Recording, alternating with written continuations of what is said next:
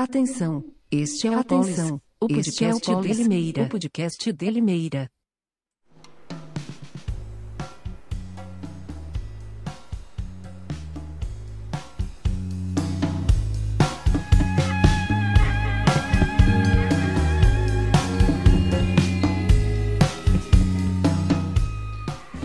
Olá, amigos e amigas. Meu nome é Dalber Gonçalves. Eu falo da cidade de Limeira, estado de São Paulo. Este é o Polis, o podcast de Limeira.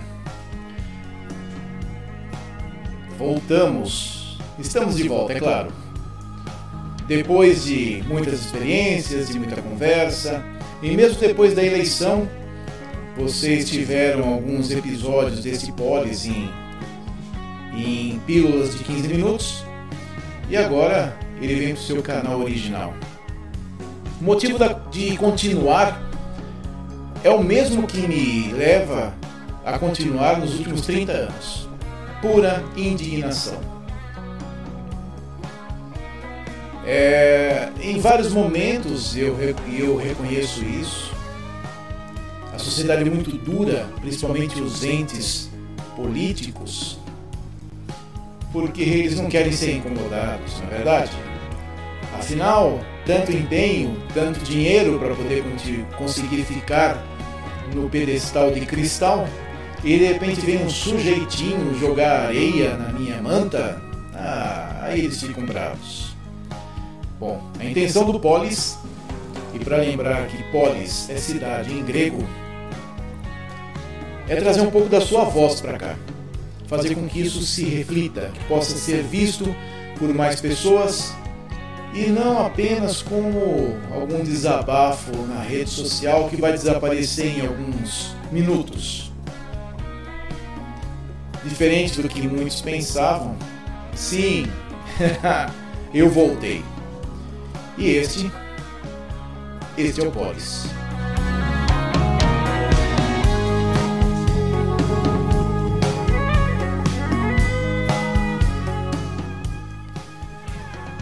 Bom, em alguns momentos vocês vão perceber que eu vou olhar aqui para o monitor que está na minha frente, porque diferente de outros lugares, a operação, direção, contra-regra, montagem, é tudo por minha, por minha vez.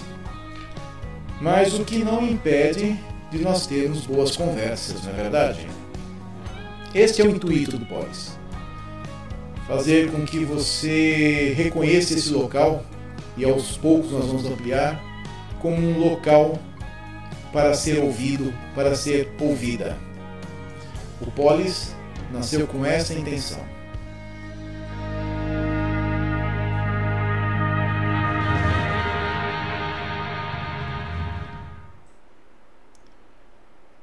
Qual que é o assunto de hoje? O assunto, meus amigos e minhas amigas, é covardia. E por que um assunto assim tão, tão áspero, tão rançoso no retorno de atividades? Por causa da situação. Situações extremas necessitam de medidas extremas. Eu faço parte de um grupo de WhatsApp de empresários, de empreendedores, na verdade. E eu tenho visto duas vertentes muito, muito bem definidas nesse grupo e que até reflete a sociedade, é claro. A vertente daqueles que estão indignados com decretos que eu julgo serem ilegais, que restringe o seu direito constitucional ao trabalho lícito, ao sustento da sua família, à defesa da sua integridade, e um outro que na mesma linha da maioria dos prefeitos do estado, do governador, de alguns juristas, se escondem atrás do que eu chamo de decisões de conveniência. Por que decisões de conveniência? Eu vou citar um, um caso que teve grande repercussão na internet, que foi o caso do daquele empresário de Ribeirão Preto, que ele foi preso, teve bens apreendidos, etc. E pouco tempo depois, pouco tempo depois, um juiz de primeira instância disse que a prisão não era devida, que a prisão em flagrante tinha que ser relaxada, que os bens que estavam descritos no, no laudo de apreensão tinham que ser devolvidos e que o decreto municipal e estadual não tem força de lei por não serem leis e que o direito constitucional de trabalho lícito só pode ser suspenso em estado de sítio ou de defesa e assim mesmo com exclusividade de mando do presidente da República e que tudo não passou de um engano. Bem, aí os anjos da noite entram em ação, é claro. A ação foi para o TJ, para o Tribunal de Justiça. E o que fizeram? Claro que, claro que estariam alinhados ao governador do estado. Oh, mas é claro, é óbvio. Eu trabalhei no Tribunal de Justiça por 10 anos. E eu pude acompanhar, pude acompanhar nesses 10 anos, no, no Diário Oficial, que na época era impresso, decisões jurídicas e decisões políticas. Sim, decisões políticas tomadas por entes jurídicos, assim como acontece no Supremo. Ou vocês não viram ainda? Vocês não viram Marco Aurélio da, ter decisões autocráticas políticas, embasados no jurídico, mas políticas. Vocês não viram Gilmar Mendes, Carmen Lúcia? Vocês não viram, nunca viram? Acompanhem. Bom, isso é tão confuso que nesse grupo de empresários que eu faço parte, uma pessoa, quando eu falei do direito constitucional, constitucional garantido pela Constituição de trabalho lícito, a pessoa disse: É, na prática não é bem assim como na teoria. Só que eu cansei de ver vagabundo ser beneficiado com teoria. Eu cansei de ver estelionatário, eu cansei de ver adulterador de combustível, eu cansei de ver ladrão, eu cansei de ver latrocida, cansei de ver um monte de gente que, pelo menos aos olhos da lei, não tinham, não exerceram trabalho lícito naquele momento, ser beneficiado pela teoria. Mas na hora do trabalhador, ah não, aí é só teoria. A prática não bate com a teoria. Ah, faça-me o favor. Faça-me o favor.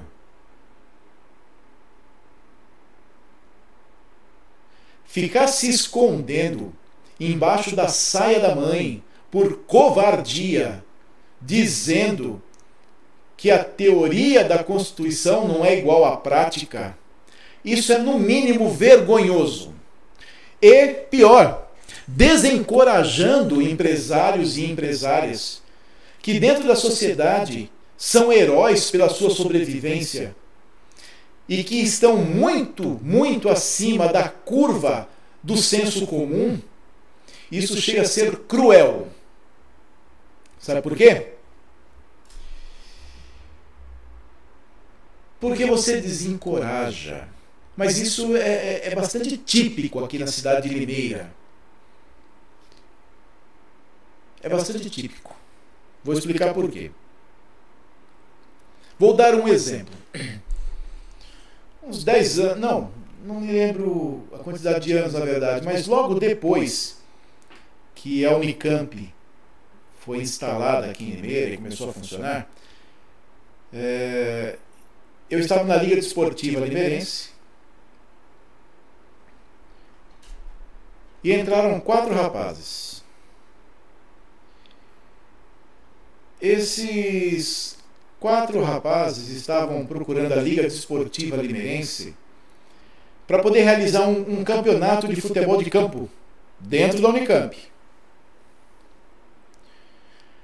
Três muito animados, falando com o seu Antonino na época, que era o presidente, explicando as razões, os motivos de quererem fazer o campeonato, que ia ser bom para a cidade, para as pessoas que estavam chegando na cidade, a integração de pessoas de diferentes, diferentes locais do país em um campeonato ia ser bom para a universidade, para as pessoas que estavam ali, para se conhecerem, para poderem terem uma identidade lateral.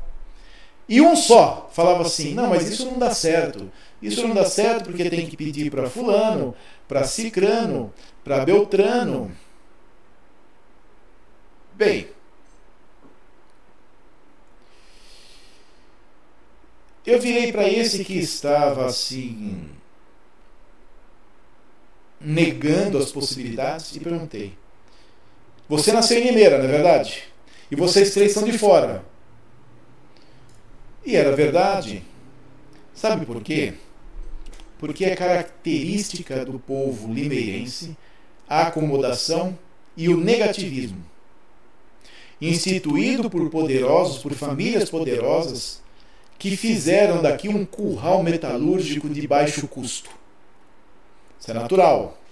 Faz parte da história, aconteceu na história e as, as pessoas da cidade ficaram com as características. Quando é para tomar uma atitude, é só encontrar uma desculpa para não tomar atitude. Mas o seu direito está sendo cerceado. O seu direito está sendo corrompido. O seu direito está sendo jogado na latrina. Assim como o Senado fez com a Constituição no julgamento de uma presidente, que ela teria que perder os direitos políticos por oito anos, e acomodaram as decisões. Eh, se não me engano, foi o Aurélio Buarque que deu essa brilhante ideia. Brilhante ideia. Senador. Educador. Se diz, pelo menos. E aí nós temos um povo acovardado Porém, as instituições continuam lá. Então, você, meu amigo, minha amiga, empresário e empresária, escute com atenção. Qual é a minha sugestão? Essa sugestão não é porque eu acordei hoje e falei: ah, o Espírito Santo me iluminou e eu tive uma ideia. Não, eu estou estudando esse caso desde o começo. Se vocês virem aqui no meu canal, no dia 26 de março do ano passado, eu tenho um vídeo sugerindo uh, ações mitigatórias naquela época já contra o Covid, barreira sanitária, comunicação e uma série de outros, de outros itens. Eu tenho uma, alguma formação na área pública, tenho graduação em gestão pública, MBA em administração de cidades, MBA em ciências públicas, concluindo um bacharelado em administração pública. Então não estou inventando nenhuma fórmula mirabolante. Não é nenhum milagre eu estar falando isso para vocês. Não, é dedução. Qual é o instrumento jurídico que tem que ser utilizado quando um direito líquido e certo é corrompido. Um mandado de segurança. Bom. Mas o mandado de segurança não te impede, não impede que você seja preso por desobediência sanitária. Então você tem que mover um mandado de segurança e um habeas corpus preventivo para que o seu direito à locomoção não seja tomado, não seja cerceado. Falem com seus advogados, Peçam para eles comporem um mandado de segurança para garantir o funcionamento da empresa de vocês, porque decretos não têm não tem peso de lei. Ele não, ninguém é obrigado a fazer nada que não seja por força de lei. Está na Constituição. E o habeas corpus preventivo é para evitar que você seja preso ou presa. Simples assim. Agora, se você quer algum milagre, não vai acontecer. Se você acha que o prefeito vai relaxar o decreto dele, se houver, não vai. Se você acha que o governador, que necessita do povo faminto para poder controlar o estado de São Paulo, a locomotiva do Brasil, vai relaxar o seu decreto? Não vai. Ele vai só piorar. Ah, inclusive teve um idiota aí na, em uma rede social, se eu não me engano, no Facebook, falou: Ah, o governador vai instituir o estado de sítio. Sua anta! O estado de sítio é de competência exclusiva do presidente da República, em concordância com o Congresso Nacional. Seu estúpido, sua anta, leia antes de falar asneira e aterrorizar ainda mais a população. Esse tipo de comentário, isso sim tinha que ter o seu autor preso ou a sua autora presa. Eu tenho uma teoria muito, muito curta que fala com relação ao poder propriamente dito. Poder e fé sempre estiveram ligados. Você pode ver que na Idade Média sempre existia um representante do Papa, um cardeal, um bispo, dentro do feudo. Se você é, ler sobre as, as civilizações maia e inca, você vai ver que o sacerdote sempre esteve presente ao lado do imperador, do rei, do chefe. Sabe por quê? Porque para se manter no poder, os governantes necessitam que o povo tenha esperança. Se ele tiver esperança, ele tem fé. Eu estou falando de fé, não de religião. Fé. Se ele tiver fé, necessidade de fé e de esperança, é porque ele tem medo. E só existe poder se houver medo numa população. Vou te explicar por quê. Voltando ainda à Idade Média, que assim é, é o nosso exemplo mais próximo. É, um filósofo definiu que o ser humano, que o cidadão, que o cidadão cede parte de seus direitos para que o Estado o proteja.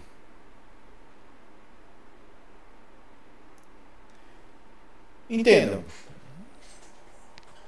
Você tem direito a fazer o que quiser, desde que não contrarie as leis mas as leis são a sua régua de, de conduta na sociedade. Por quê? Porque nós não podemos acreditar na ética coletiva. Não existe ética coletiva que vai fazer com que todos os homens ajam pelo bem. Não, não tem. Pela variação do próprio ser humano, tem que ter leis para serem seguidas. Na hora que você se submete às leis, você cede o seu direito de tudo para direito de um pouco menos, para que o Estado te proteja. Por quê? Vamos colocar assim uma questão bastante drástica e sem querer sugerir nada a ninguém. As leis dizem hoje, pelo menos no Brasil, de que você não pode matar outra pessoa. Ótimo, excelente.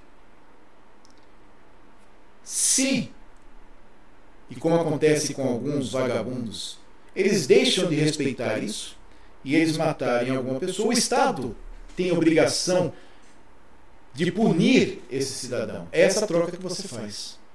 Então você cede alguns direitos para que em troca de proteção. Mas você só cede esses direitos por medo de ser prejudicado. Então, se não houver medo, não há poder. É muito simples de ver essa relação. Mas para haver medo, tem que ter esperança e fé. Esperança de um dia melhor e fé que o Estado o proteja ou a proteja.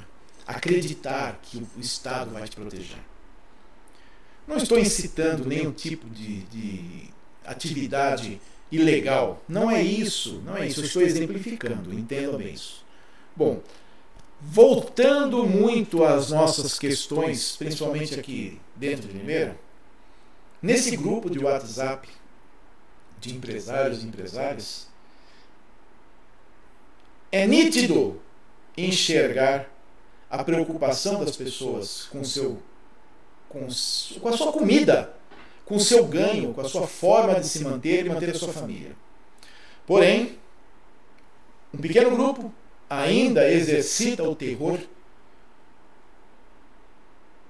exemplificando da forma incorreta, em vez de trazer uma solução para o problema que é as empresas não podem abrir. Não, eles falam: olha, Fulano foi penalizado lá em Ribeirão Preto porque abriu. Isso chega a beirar, na minha opinião, requintes de crueldade. Ao invés de você ter um movimento progressista para é, progressivo, perdão, progressivo para se libertar desses decretos que eu julgo ilegais. Não. Vamos continuar aqui. Vamos continuar a ser escorraçados, a ser manipulados de acordo com o que o Estado de São Paulo o governador do estado de São Paulo, na minha opinião, quer. Pois bem, você comerciante, senhor comerciante, senhora comerciante, senhor empresário, senhora empresário, vocês não notaram ainda que não existe preocupação de aumento do Covid com filas de banco? Com filas de lotérica, com filas em prefeituras, em postos de saúde, em, em postos de saúde, em laboratórios, lá não tem problema, onde o acúmulo de pessoas é significativo e diário. Mas na sua loja, entrar três pessoas por vez, tomadas as medidas cabíveis e necessárias sanitárias, Aí é proibido. Você que gera renda, você que gera emprego, você que quer colocar comida dentro da sua casa, você é culpado da, do aumento significativo da ocupação de leitos de UTI. Mas as filas de banco não, as filas de lotérica não, as filas na prefeitura não, as filas nos postos de saúde não, as filas nos laboratórios não, nos serviços públicos não. Estes não, nunca. Estes não. Ah, faça meu favor. E você vem ainda argumentar que, olha, o rapaz de governador Valadares teve a, a visita da polícia. E sabe o que ele fez? Ele argumentou e disse: Eu tenho o direito de trabalhar, eu não sou bandido. Vocês estão me tratando como bandido foi a polícia militar e o agente sanitário não fechar o comércio desse, desse herói, um dono de restaurante em Governador Valadares. Um comerciante em Ribeirão Preto bateu no peito e fala: Não tem problema, eu vou para a cadeia, mas eu sei que eu estou certo.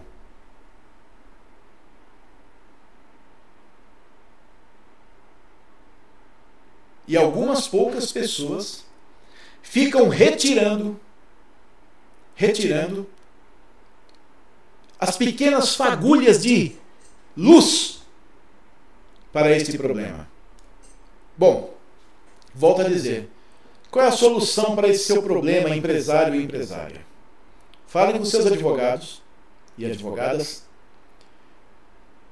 Entrem com mandado de segurança, porque o seu, o seu direito constitucional, líquido e certo, foi usurpado por um agente público, por, uma, por um ente público, e impetre também um habeas corpus para garantir o seu direito de locomoção.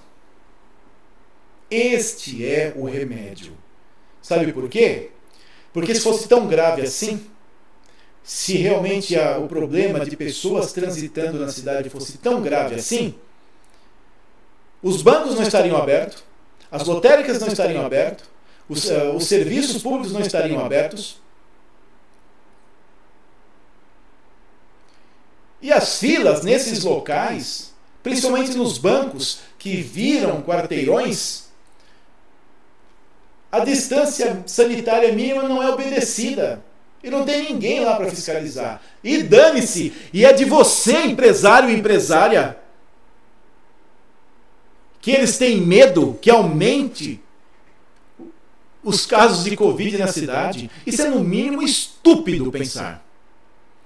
Os ônibus, ao invés de aumentar a quantidade de carros para você diluir a quantidade de pessoas, não, eles diminuem. Aí concentra dentro do ônibus, do ônibus e aqui Limeira que recebeu um favor de 10 milhões, aí não tem problema. Mas dentro do comércio pode. Aí você pode ser proibido, pode ser cerceado, pode ser preso, pode ter bens apreendidos. Ora!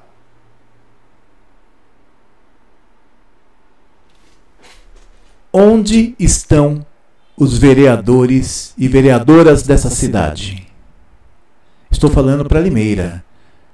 Porque ficar pedindo coisinha lá na Câmara é simples. Resolvam. Não era para isso que vocês queriam? Então, agora vocês estão na cadeira. Peçam. Exijam. Defendam a população, que é obrigação de vocês. E não ficar escondidinho aí dentro dos seus gabinetes, brincando de fiscalizar posto de saúde. Fiscalize o prefeito. Fiscalize os atos do executivo de maneira coesa, coerente, firme, forte, porque é para isso que vocês foram eleitos e foram eleitas. Agora ficar cuidando de cachorro, aí não. Ué, vamos pagar quem só pensa em cachorro e animal com ração. Porque recebem dinheiro? Não, se a sua preocupação é, são só os animais, receba do modo animal. O prêmio do animal é ração.